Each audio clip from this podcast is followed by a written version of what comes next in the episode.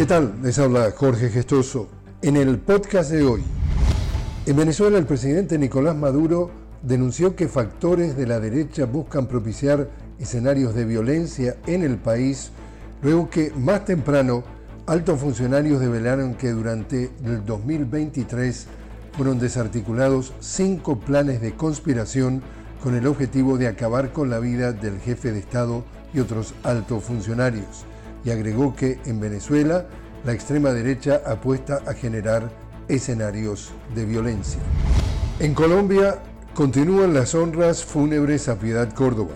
Durante los actos del lunes en el Congreso, una delegación de alto nivel de Venezuela otorgó a la senadora la Orden de los Libertadores y una réplica del sable victorioso de Carabobo. Se espera para este martes que los restos de Córdoba arriben a su natal Medellín, donde recibirán sepultura. Y a través de intermediarios como Egipto y Qatar, las autoridades de Israel ofrecieron al movimiento palestino Hamas un acuerdo que incluye dos meses de cese al fuego a cambio de la liberación de todos los rehenes en Gaza, según altos funcionarios israelíes. Y así es como está el mundo. Les habló Jorge Gestoso. Los invito a que me acompañen en un nuevo podcast de la noticia con Jorge Gestoso. Hasta entonces.